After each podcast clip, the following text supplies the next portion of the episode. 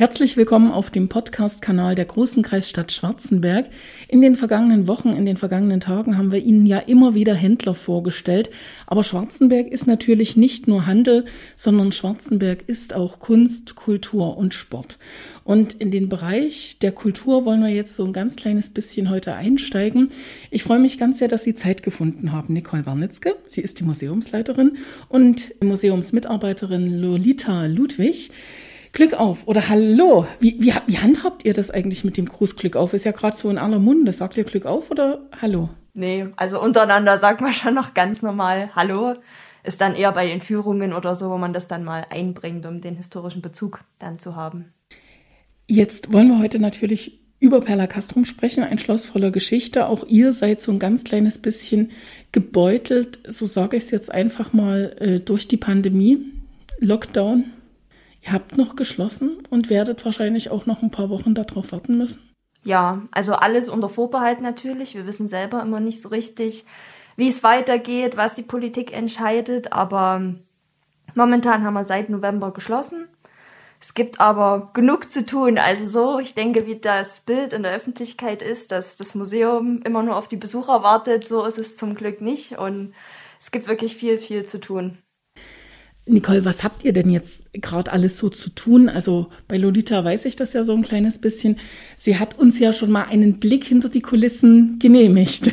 Genau, du sprichst ja schon an. Wir hatten ja jetzt oder wir haben aktuell ja diese Museumsreihe auf YouTube, wo wir jeden Monat ein neues Video veröffentlichen. Das muss natürlich inhaltlich auch ein bisschen vorbereitet werden. Ansonsten, wie gesagt, Depotarbeit, aber dazu kann dann die Lolita noch mehr dazu sagen.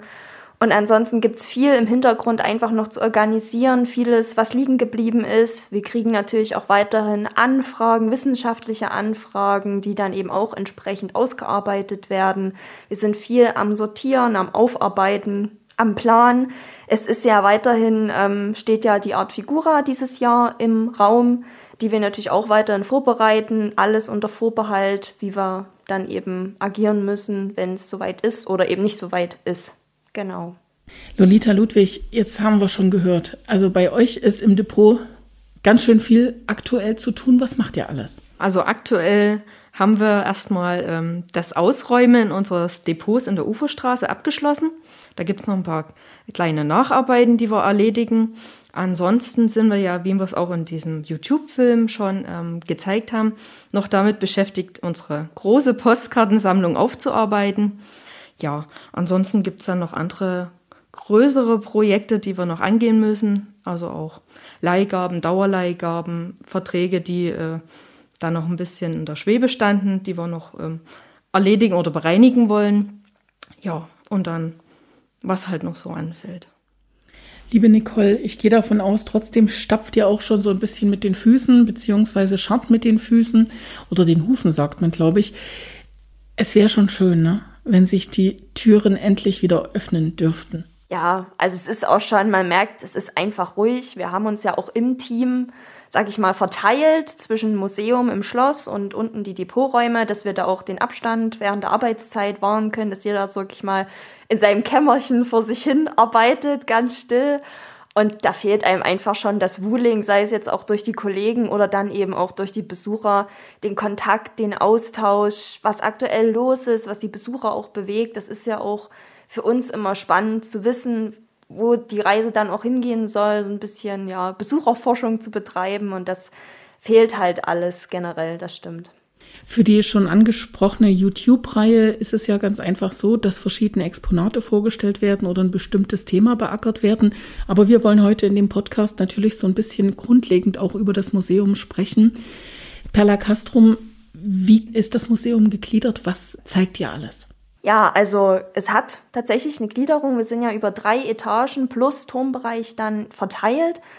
Im Erdgeschoss kriegt der Besucher erstmal so einen kleinen Rundumblick mit der sogenannten Wunderkammer und auch der Schatzkammer, wo wir ganz besondere Schätze der Sammlung vorstellen, wie zum Beispiel unseren Trompeterautomaten, von dem es ja weltweit nur noch zwei Stück gibt.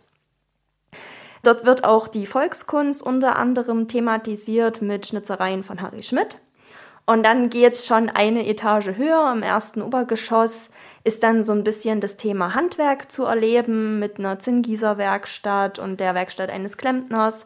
Und dort sind dann auch meistens ähm, oder eigentlich immer die Sonderausstellungsräume zu sehen, wo wir aktuell jetzt noch nichts laufen haben.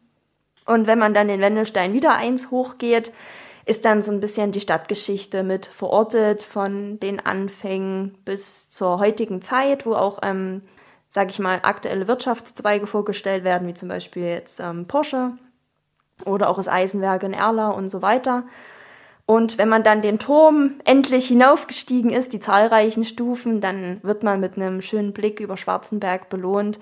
Und im Turm an sich werden auch nochmal einzelne Themenbereiche der Stadt- oder Schlossgeschichte aufgegriffen, wie zum Beispiel die Jagd oder der Stadtbrand.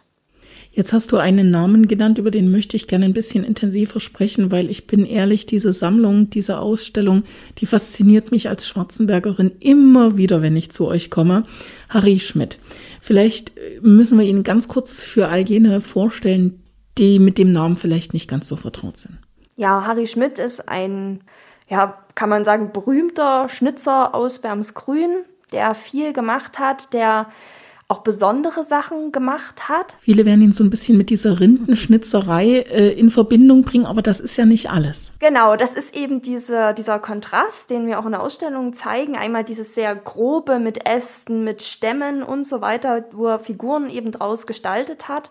Und dann dieses gleichzeitig sehr filigrane. Wir haben zum Beispiel in der Ausstellung einen Kirschkern, der mit über Dutzend Gesichtern, ich glaube 75 Gesichter sind da drauf, ja, eingeritzt sind ähm, oder auch haben wir Streichhölzer, an deren Kopfende kleine Bergmänner zu sehen sind. Also auch dieser Kontrast ist sehr interessant zwischen diesem wirklich sehr starren, großen, festen und diesem sehr filigranen, feinen. Und da habt ihr eine ganze Abteilung ihm gewidmet, denn äh, das Lebenswerk von ihm ist tatsächlich ans Schloss übergegangen, beziehungsweise ans äh, Museum. Ja, also es ist ähm, eine, es ist, gehört der Erzgebirgssparkasse ganz offiziell, ist aber bei uns im Museum als Dauerleihgabe vertreten und wirklich in einem kompletten Raum. Also wer Schnitzkunst erleben möchte, ist dort in diesem Raum sehr gut aufgehoben. Jetzt gibt es ja nicht nur das Museum Perla Castrum auf Schloss Schwarzenberg, sondern es gibt auch das Depot und auch in diesem Depot gibt es regelmäßig die Möglichkeit, hinter die Kulissen zu schauen. Eine ganz andere Sammlung, ganz anderes Thema. Ja, also wir haben, also unser Hauptthema ist ja die Eisen, Zinn und Spitze, so wie es früher auch war. Und das sind auch unsere ähm, Hauptschwerpunkte oder unsere größten Sammlungen haben wir da in diesen Bereichen. Und sind aber auch mit äh, Volkskunst, also mit vielen anderen Schnitzereien, die wir ähm, ja von verschiedenen Künstlern haben, sind wir da auch vertreten. Ansonsten haben wir auch eine sehr große Emaille-Sammlung. Also Emaille wurde ja auch hier in Schwarzenberg hergestellt und da hat man ja diesen direkten Bezug. Und ja, das sind so unsere Sammlungsschwerpunkte. Wie sind die Öffnungszeiten im Depot? Also die sind ja nicht täglich. Nee, also aktuell haben wir ja sowieso geschlossen. Ist richtig. Und ähm, wenn wir offen haben, dann ist das immer am ersten Freitag im Monat. Und da kann man quasi sich das Depot anschauen, unsere ähm, Schauräume im Erdgeschoss und dann eben auch die für eigentlich Besucher geschlossenen ähm, Depoträume dann im Obergeschoss. Aber das ist nicht alles, was ihr bietet, denn ich erinnere mich, ich war mit meiner Tochter mal zu einem Kindergeburtstag bei euch. Also wir haben einen Kindergeburtstag gefeiert und da gab es eine historische Schulstunde. Genau, also das bieten wir auch an. Das ist unser museumspädagogisches Programm. Und da machen wir eben unter anderem diesen historischen Schulunterricht, wo wir dann im Erdgeschoss des Depots ist da ein richtiges ähm, Klassenzimmer, wirklich mit dem alten Gestühl von vor über 100 Jahren ähm, noch drin ist. Ähm, also wenn man da kann man kräftig ist, passt man da schon nicht mehr rein. Genau. da es gibt aber Möglichkeiten. da muss dann geschoben werden. Das ist das genau. der Dinge. genau. Und da kann man dann wirklich, also im, im alten Ambiente sozusagen diesen historischen Schulunterricht erleben. Wir machen aber auch ähm, Wäsche waschen, wie zu Uromas Zeiten. Das wird da darf richtig gespritzt werden. Da darf also dann muss, und muss Sommer sein, oder? Werden. Genau. Und das machen wir dann auch im Außenbereich hinten bei uns im Depot. Also da muss Sommer sein, da brauchen wir noch ein paar Temperaturen. Genau. Jetzt wird die Wäsche auch nicht trocken. Erzähler nach oben. Du wolltest aber was ergänzen, Nicole. Genau, ich wollte nur noch sagen, dass wir im Depot natürlich ähm, die Bahnhofsgeschichte aufgegriffen haben, im Schauteil, für die jeder Besucher herzlich eingeladen ist. Für alle Nicht-Schwarzenberger, das Depot ist tatsächlich im alten Bahnhof untergebracht. Genau, das ist wirklich das alte Bahnhofsgebäude. Ähm, man sieht auch noch den, sag ich mal, Untergang durch die Bahnschienen. Da haben wir jetzt ein Kino eingerichtet. Also wir haben auch viele Schwarzenberger, die zu uns kommen und sagen, Mensch, und da war doch hier der Schalter und da war das und das. Und das ist dann immer schön zu sehen, dass man das trotzdem, dass dort, sage ich mal, eine Ausstellung drin ist, diesen alten Bahnhofscharakter noch erhalten hat. Nee, das ist wirklich euch gut gelungen. Also das muss ich wirklich zugeben an dieser Stelle. Danke. Wie sieht's denn mit Sonderausstellungen aus? Plant ihr überhaupt für dieses Jahr was oder habt ihr das alles auf Eis gelegt, weil ja keiner weiß, also selbst wenn wir jetzt einen guten Sommer haben, was dann im Herbst ist? Ja, also da möchte ich mich jetzt nicht allzu weit aus dem Fenster lehnen. Ist klar, wir im Hintergrund läuft, also laufen Planungen auch für eine Weihnachtsausstellung, ähm, die sich ähm, mit Weihnachtsbäumen beschäftigen soll. Aber wie gesagt, das kann ich alles nur unter Vorbehalt sagen. Aktuell ist für uns das große Projekt, die große Sonderausstellung, einfach die Art Figura, unser Kunstpreis hier in Schwarzenberg, wo ja schon die Bewerbungen auch eingegangen sind, die Bewerbungen ausgewertet wurden und wo jetzt einfach geschaut werden muss, wie wir was und ob überhaupt umsetzen können. Und das ist jetzt erstmal der Fokus. Art Figura, großer Kunstpreis von Schwarzenberg. Das heißt, wieder international ausgeschrieben und kamen auch internationale Bewerbungen? Ja, also wir hatten ähm, weltweit, ich glaube, wir haben sogar aus den USA eine Bewerbung gehabt und es sind auch viele Künstler, die zwar in Deutschland leben, aber auch ähm, ja außerhalb geboren wurden oder anderen kulturellen Hintergrund haben, was das Ganze auch wieder irgendwo international macht. Das Thema, Motto in diesem Jahr? Ist Distanz. Distanz. Distanz. Also passt hervorragend sozusagen. Ja, ist ein kleines Wortspiel, auch mit ich höre es schon. tänzerischen ja. und dann wieder diese Nähe und durch dieses Distanz dann wieder diese, dieser Abstand zueinander. Also ja, es, es wurde auch ähm, sehr interessant immer umgesetzt. Also da können, kann man gespannt sein, wenn es zur Ausstellung kommen sollte. Jetzt war ja in den vergangenen Jahren immer so ein bisschen das Gespräch äh, oder der Streit darüber ausgebrochen, müssten sich vielleicht mehr hiesige Künstler bewerben? Ist das ganz wichtig für diesen Kunstpreis? Sollte man darauf gar keine Rücksicht nehmen? Wer sich bewirbt, bewirbt sich und die Besten kommen weiter? Ist das ein bisschen verstummt und wie sieht es vor allem auch mit Einreichungen von hiesigen Künstlern aus? Wir haben ja eine große Holzbildhauerszene beispielsweise im Erzgebirge. Ja, also dazu kann ich jetzt noch nicht so viel sagen, weil ähm, natürlich die Bewertung und so weiter, das noch alles relativ anonym ist. Wir haben auch hiesige Künstler, die sich beworben haben. Und zu der aktuellen Debatte kann ich persönlich auch nicht so viel sagen. Ich bin ja noch nicht so lange dabei. Es ist auch meine erste Art Figura. Bist und, du da besonders aufgeregt? Ja, ehrlich gesagt schon ein bisschen. Also nicht aufgeregt, aber gespannt. Einfach wie das ist, die Zusammenarbeit mit den Künstlern. Das ist ja auch, äh, bedeutet ja auch für uns einen hohen administrativen Aufwand, wir das organisatorisch dann stemmen und so weiter. Also das ist einfach eine spannende Aufgabe, auf die ich mich auch einfach freue. Das kann ich gut verstehen. Also ich mag die Art Figura sehr. Ich mag da, was da rauskommt. Ich mag auch die Diskussion, weil wenn Kunst nicht zur Diskussion anregt, hat sie eigentlich wirklich äh, ihren Sinn verfehlt, sage ich jetzt einfach mal. Also lieber ein schönes Streitgespräch über ein Exponat, über den Sieger ja. oder wie auch immer, als dass alle sagen, ah oh, ja, schön. Ja, nee, jetzt ist ja auch richtig und so soll es ja auch sein. Genau. Jetzt haben wir schon so ein bisschen gesprochen, was ihr alles gemacht habt. Lasst uns noch mal ein bisschen in diese Ausstellung, also in die Dauerausstellung schauen. Die Exponate, die müssen natürlich auch jetzt, ich sag mal, belüftet werden oder wie, wie funktioniert das? Also das Klima muss trotzdem im ganzen Schloss richtig sein. Also ihr konntet beispielsweise nicht den Frost zulassen. Ja, aber das läuft ja schon seit Jahren. Wir haben ja ähm, Fußbodenheizung, wir haben Heizkörper, wo wir die Temperaturen regeln können.